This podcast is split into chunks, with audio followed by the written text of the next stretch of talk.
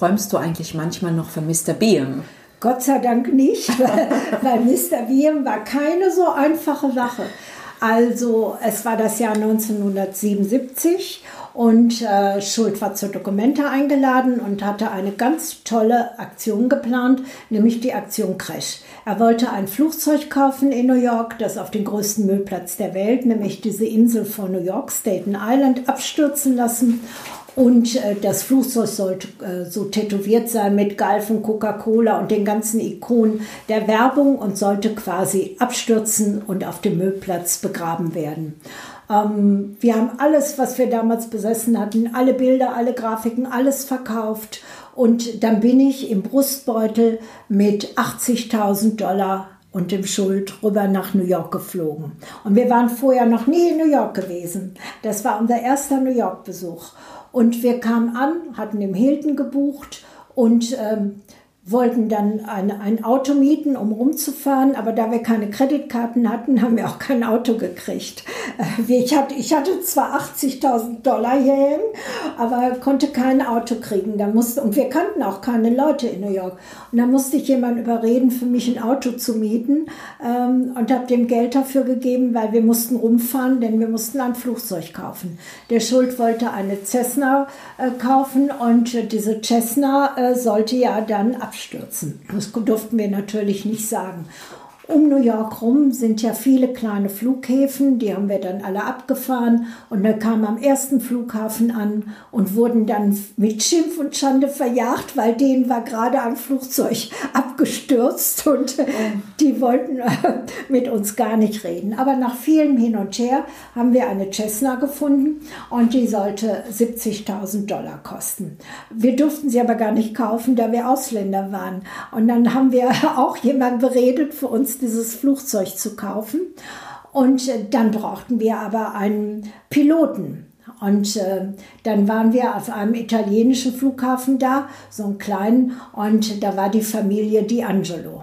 Und da gab es den Sohn D'Angelo und der sagte, ja, ich bin in Vietnam zweimal abgeschossen worden, habe jedes Mal überlebt. Ich mache das, aber ich will 25.000 Dollar Honorar haben. Hatten wir nicht mehr, der Schuld musste nach Deutschland fahren und hat alles abgeklappert an Sammlern, an Museumsleuten, überall, um Gelder aufzutreiben und äh, kam dann zurück und dann haben wir Mr. D'Angelo gesagt, okay, 25.000 Dollar.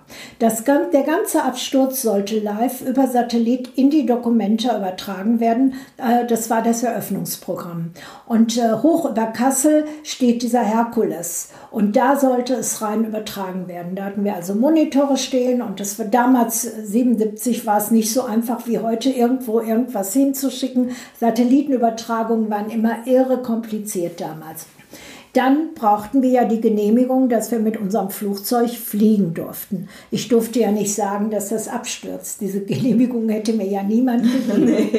Und dann bin ich also zum äh, Office of Aviation gegangen. Das war also ein Hochhaus mitten in Manhattan und der Chef hieß Mr. Beam. Und damals ließ der Mr. Beam die Concorde in New York nicht landen, weil die amerikanischen Airlines ihm mehr Geld gezahlt haben. Also Mr. Beam war berühmt dafür, dass er korrupt ist.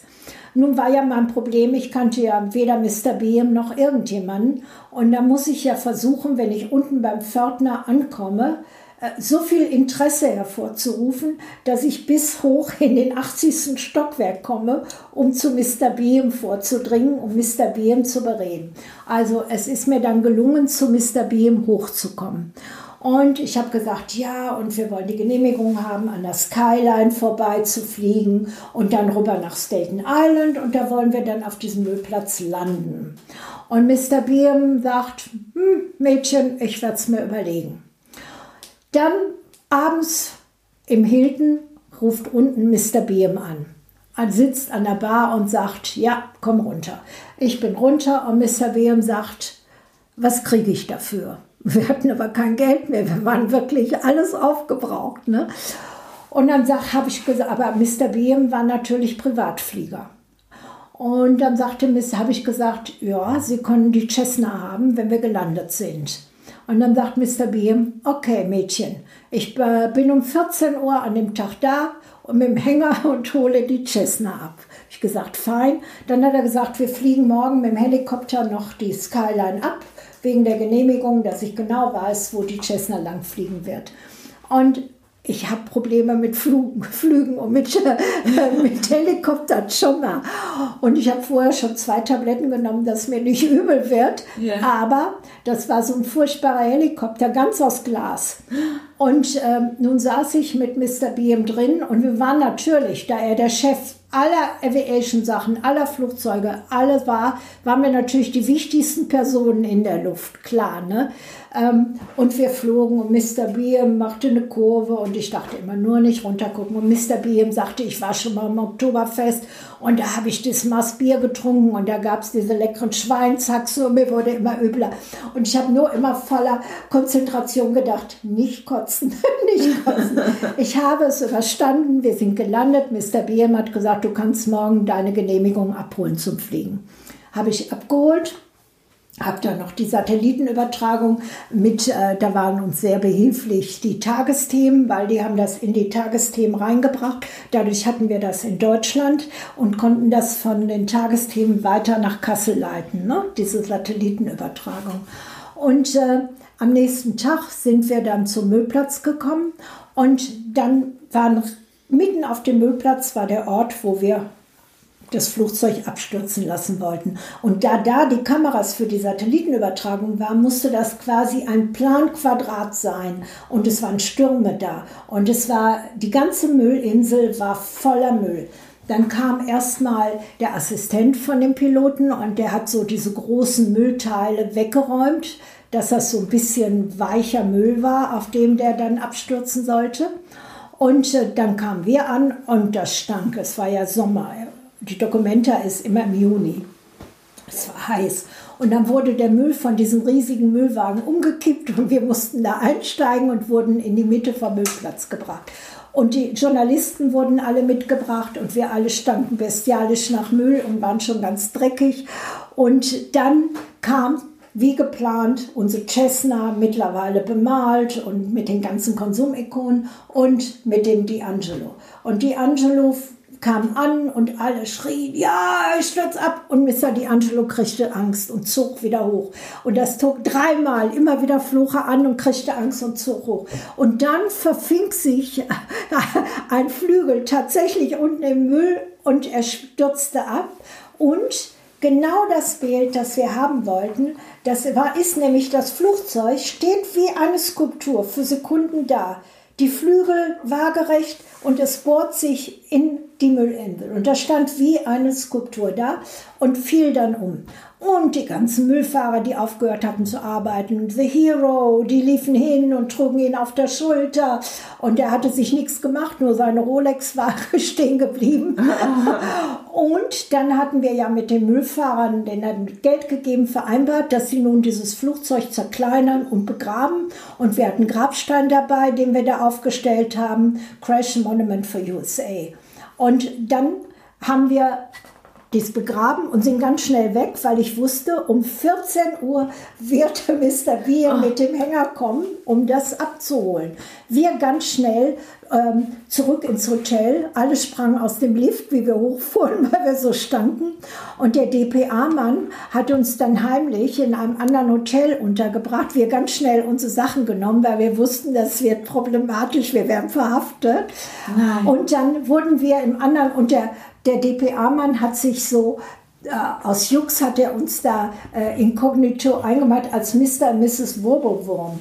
Und Und dann äh, um 14 Uhr hörte ich, dass Mr. Beam auf dem Müllplatz war und Mr. Beam hat uns suchen lassen. Wir waren ja weg. Ne? Keiner fand uns mehr in dem Hotel. Ich musste aber nach Kassel fahren, um da alles zu organisieren. Der Schuld blieb noch da, weil damals die wichtigste amerikanische Sendung war Mr. Cronkite. Der war also eine Legende. Der hatte also jedes Mal 20 Millionen Zuschauer. Der hat den Schuld reingenommen und dann aber Schuld ganz kurz und ist dann verschwunden und ist über Kanada ausgereist, weil wir Angst vor Mr. Beam hatten. Bonnie und Clyde mäßig.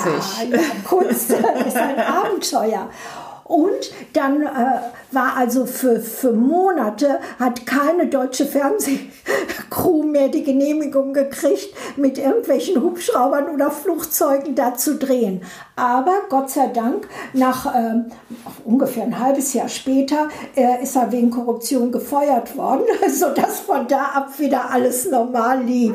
Ja. Ich bin nach Kassel geflogen und in Kassel führt so ein Weg den, zum Herkules hoch. Der steht da über Kassel auf einem Berg.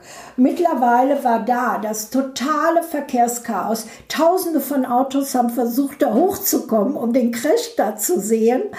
Und äh, das war alles verstopft. Die Polizei hat versucht, das irgendwie zu regeln. Auch ich bin nicht mehr hochgekommen. Und es war also sensationell, was Kunst bewegen kann. Ja, diese technische Voraussetzungen, die damals notwendig waren, um so etwas in die Tat umzusetzen, ist ja nicht mit heute zu vergleichen. Ich sage dir, man muss, musste damals, um Satellitenübertragung zu machen, Kabel legen. Das ging nicht so. Du musstest von dem Müllplatz Kabel legen durch den Lincoln Tower. Und wir sind dann, äh, haben das Kabel gelegt bis äh, zum ARD-Büro in Manhattan. Und die haben das dann Vorrichtungen gehabt, um es von da weiter zu schicken. Also heutzutage stellt sich hin, machst Handy und schickst es schon überall hin. Das war ganz schwierig, damals Satellitengeschichten zu machen. Kannst du vor so einer Aktion noch schlafen oder bist du dann auch aufgeregt? Ich bin ganz cool. Ich bin ganz cool, weil ich weiß, das klappt und da gibt es nichts. Und ich weiß, ich kann mich auf mich verlassen. Ich weiß, egal was passieren wird, welche Schwierigkeit auftreten wird, ich werde sie lösen. Wird mir was einfallen, ich werde kreativ sein, es wird auf jeden Fall gehen, ich habe nie Angst.